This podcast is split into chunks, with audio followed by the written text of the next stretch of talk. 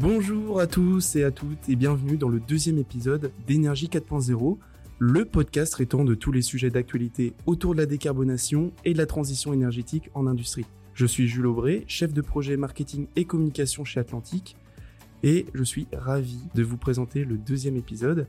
Et qui dit deuxième épisode dit qu'il y en a eu un premier, donc si vous n'avez pas eu le temps de l'écouter, je vous conseille de le faire pour un peu mieux comprendre la démarche de ce podcast et la raison pour laquelle on a décidé d'en faire, et de découvrir aussi bien sûr le, témoignage très intéressant de Guillaume Akai.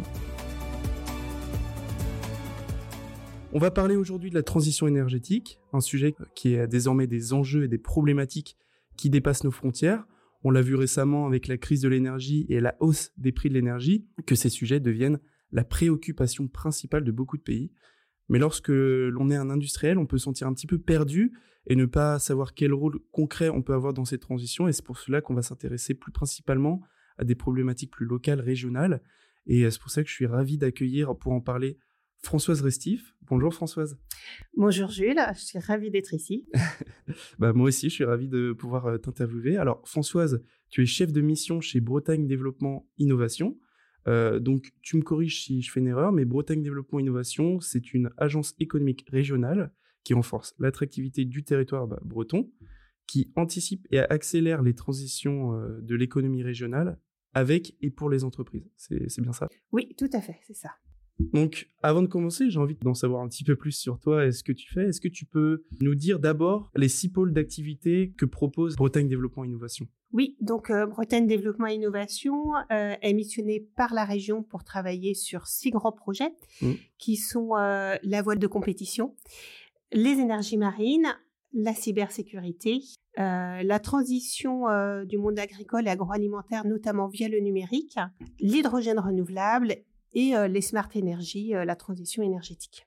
Ok, très bien. Je pense qu'aujourd'hui, on va, on va se focaliser sur la transition énergétique et je sais que vous travaillez sur quatre transitions, la transition énergétique, alimentaire, numérique et sociétale. Est-ce que tu peux nous dire un petit peu plus en quoi ça consiste euh, la transition énergétique chez Bretagne Développement Innovation?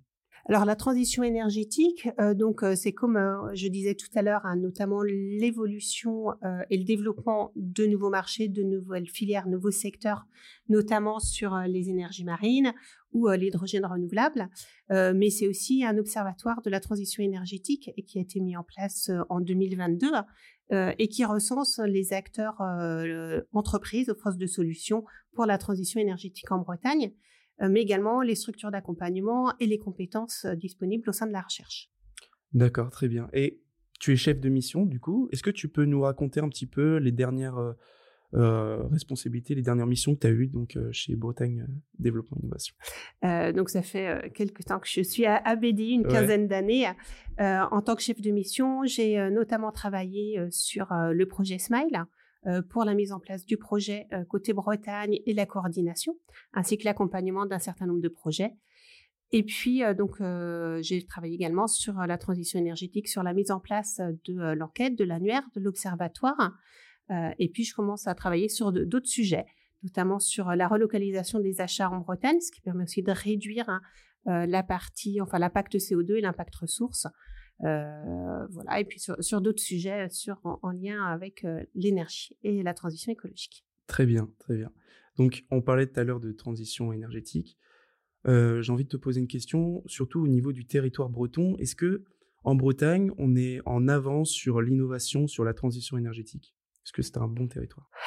Alors, en Bretagne, on, euh, on, a pris en compte euh, très tôt le sujet de la transition énergétique et du développement des énergies renouvelables, ainsi que la réduction de la consommation. Euh, dès 2011, avec notamment le pacte électrique breton, puisque la Bretagne est, un peu éloignée des centres de production de, de l'énergie, notamment nucléaire. Donc, on avait besoin aussi de renforcer le système, de développer euh, les énergies euh, et puis de réduire, en tout cas stabiliser la consommation puisque la, la, la population bretonne ne cesse d'augmenter.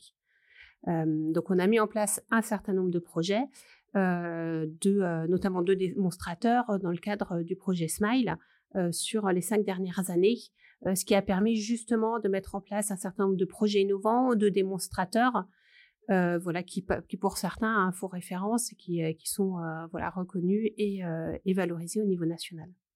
Ok, et donc est-ce que tu as des exemples de, pays ou de régions qui, eux, ont réussi à vraiment mettre en œuvre cette transition énergétique? Et le plus important, est comment ils ont réussi en fait?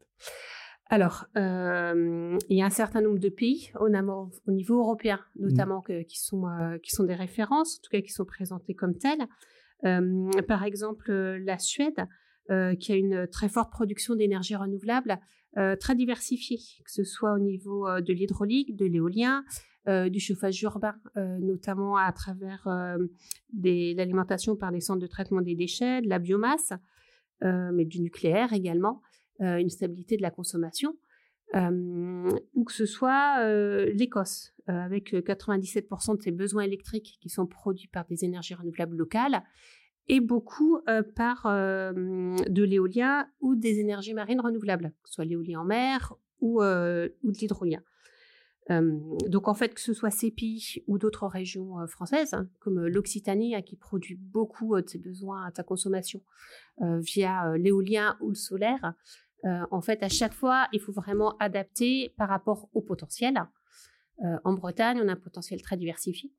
On a de l'éolien terrestre, euh, mais qui est quand même un petit peu limité. Pareil sur le solaire photovoltaïque, euh, même si euh, il se développe, il devient de plus en plus rentable. On a l'éolien en mer qui va se développer, mmh qui va être une forte source de production, et puis également la, partie biomasse, soit la méthanisation ou, le bois énergie. Oui, on, on, reviendra un petit peu après sur les énergies renouvelables. Mais donc, je voulais savoir aussi, c'est quoi vraiment les, les défis et les opportunités pour les entreprises euh, quand on parle de transition énergétique alors, bah, le défi, euh, un défi majeur, on le voit actuellement, hein, c'est la hausse euh, du coût de l'énergie. Hein.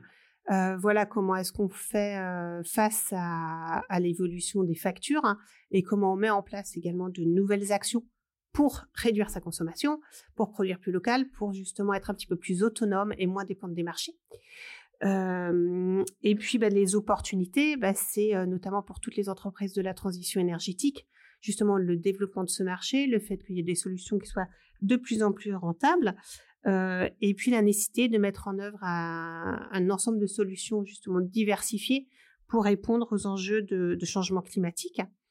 ça permet aussi aux entreprises en fait de réduire leurs impacts, euh, de participer à leur politique interne, notamment au niveau de la responsabilité sociétale des entreprises, le développement durable, comment justement on s'implique plus euh, et met en œuvre un ensemble d'actions pour euh, réduire son impact sur la planète et puis également prendre en compte bah, l'écosystème local.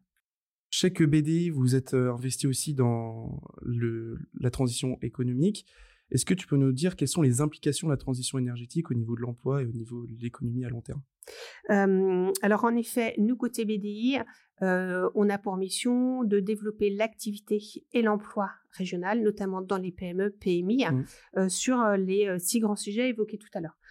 Donc, comme je le disais tout à l'heure, la transition énergétique est une opportunité de croissance et d'emploi. Et donc, bah, c'est peut être facteurs de développement pour nos entreprises régionales. Euh, par exemple, sur les énergies marines renouvelables, on met en place des actions pour euh, mettre en relation les grands donneurs d'ordre, notamment des, champs éoliens, qui se mettent en place avec les PME régionales. Euh, donc il y a cette, opportunité de développement qui nécessite aussi une évolution des compétences au sein des entreprises. et puis bah, de l'autre côté, ça nécessite aussi pour des entreprises qui sont dans des secteurs un petit peu plus classiques, ou utilisateurs euh, d'énergie fossile ou qui offrent des solutions pour ce type mmh. d'énergie, de se diversifier justement pour euh, également profiter du rebond euh, et ne pas subir eh ben, les transitions de manière négative.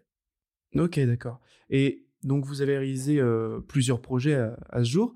Et est-ce que tu as des retours un petit peu d'expérience sur les et des leçons à tirer sur ces réalisations?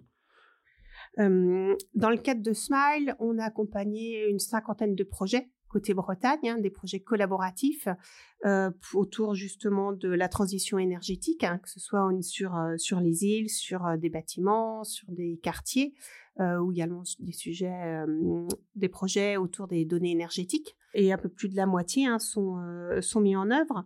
ce qu'on voit, c'est qu'il y a de plus en plus de technologies qui sont matures, qu'elles sont efficaces, euh, qu'elles sont de plus en plus rentables mmh. également. Euh, donc on, on, est vraiment, euh, voilà, on a passé une étape, je pense notamment ces deux dernières années, où la transition énergétique était quelque chose qui était intéressant, mais qui n'était pas prioritaire, pour maintenant être vraiment à voilà, des solutions dont ont besoin les entreprises euh, pour, bah, pour continuer à fonctionner correctement. donc pour moi, on est vraiment passé voilà, du démonstrateur, maintenant on est vraiment au déploiement sur l'ensemble des marchés. Ok. Et je pense que beaucoup d'industriels se posent cette question. Je pense qu'ils sont intéressés par ces projets de transition énergétique, mais comment on le finance? Alors, beaucoup de projets sont autoportants, hein, puisque justement avec la hausse du coût de l'énergie, eh ben, beaucoup de choses, beaucoup de projets sont rentables maintenant et rapidement. il y a quand même des aides euh, notamment pour les entreprises qui veulent déployer ces solutions en interne, notamment qui sont disponibles sur euh, la plateforme euh, Agir pour la transition. Et puis pour des projets plus innovants, il y a également d'autres aides disponibles, que ce soit du côté ADEME, côté BPI, côté région par exemple, sur le site de BDI, hein, sur la page transition énergétique, on retrouve également les liens pour aller pour identifier les possibilités de financement. Dans une vision un peu plus euh, long terme, euh, quels sont les, défis à venir euh, pour la transition énergétique et comment on pourrait les surmonter? Alors, le premier défi, hein, c'est la massification à court terme, puisque le réchauffement climatique s'intensifie. On sait qu'on a quelques années pour limiter le réchauffement à 1,5 degré. et puis après, il y a tous les sujets d'optimisation, d'amélioration, d'innovation, voire de saut technologique. Euh, que ce soit par exemple au niveau euh, de l'hydrogène renouvelable, qui est un sujet sur lequel on travaille au sein de BDI, mmh. euh, sur lequel il y a encore beaucoup de choses à faire. sur le, stockage aussi, il y a pas mal d'innovations qui sont encore en cours. et puis il y a également toute la partie développement du marché, notamment par exemple en lien avec les énergies marines renouvelables. D'accord. Est-ce que maintenant on pourrait parler un petit peu des énergies renouvelables? Tu en as parlé un petit peu avant. Est-ce que la transition énergétique peut contribuer à la lutte contre le changement climatique et à la protection de l'environnement? Oui, alors tout à fait. même si avant tout il faut réduire sa consommation, que la production d'énergie pour une consommation telle qu'on l'a actuellement, voilà, ne sera pas suffisante, ne répondra pas à l'ensemble des enjeux. Euh, ben, la transition énergétique euh, permet donc euh, de substituer d'abord des énergies renouvelables à des énergies fossiles, donc de diminuer l'impact carbone. et puis, bah, il y a tout ce qui est toute la partie sobriété, efficacité des produits, la partie bâtiment, l'isolation, toujours en lien avec cette sobriété. Mmh. et puis, bah, bien entendu, hein, réduire l'empreinte carbone euh, réduire le réchauffement climatique permet également euh, de contribuer à la sauvegarde de la biodiversité. D'accord. Et est-ce que tu peux juste rapidement nous dire euh, les alternatives énergétiques durables et propres qui, qui sont disponibles et comment elles fonctionnent en réalité? Alors, il y en a plusieurs, elles sont assez diversifiées. Hein. Bah, tout d'abord, on connaît bien l'éolien, on récupère hein, l'énergie du vent euh, pour produire de l'électricité, euh, que ce soit l'éolien terrestre, mais aussi l'éolien en mer. Euh, posé et flottant, puisque ça se développe de plus en plus. Ok. le solaire, donc le photovoltaïque, mais aussi le solaire thermique, qui permet de récupérer l'énergie du soleil pour chauffer de l'eau l'hydroélectricité qui est très utilisée en France euh, sur les fleuves comme le Rhône, mais qui est aussi utilisée en Bretagne euh, avec euh, le barrage de la Rance. Oui, oui, oui. et bien entendu, il y a aussi la biomasse, le bois énergie qu'on utilise pour se chauffer, que ce soit au niveau individuel ou dans des réseaux de chaleur aussi. Et puis la méthanisation. Et puis également des sujets comme la géothermie. Donc on récupère la chaleur dans le sol permet aussi de récupérer de la fraîcheur en été. Et puis d'autres euh, sujets, notamment bah, l'hydrogène, en particulier l'hydrogène renouvelable, qui est un vecteur énergétique. Donc on, produit euh, de l'énergie à partir, euh, bah, souvent à partir d'électricité et, d'eau, ce qui permet de, la, stocker en fait. Et puis après, on peut soit réutiliser l'hydrogène tel quel, notamment pour des usages de mobilité, ou la retransformer en électricité. Ouais, donc il manque pas d'alternatives euh, énergétiques. Hein. Il y en a euh, de multiples. Donc euh, si les industriels veulent vraiment le faire, ils, le peuvent en fait. Oui, tout à fait. Oui, oui. Donc, j'entends des fois parler de smart, smart energies, smart grid. Est-ce que tu peux me dire un petit peu ce que c'est? Euh, oui, alors euh, donc initialement, hein, c'est les smart grids, ce sont les réseaux électriques intelligents. Euh, donc c'est un terme qui était beaucoup utilisé déjà il y a, une dizaine d'années. C'était comment on fait évoluer les réseaux électriques pour intégrer plus d'énergie renouvelable, l'optimiser, le piloter à distance. Et donc c'est une thématique sur laquelle on, a travaillé dans le cadre de, Smile.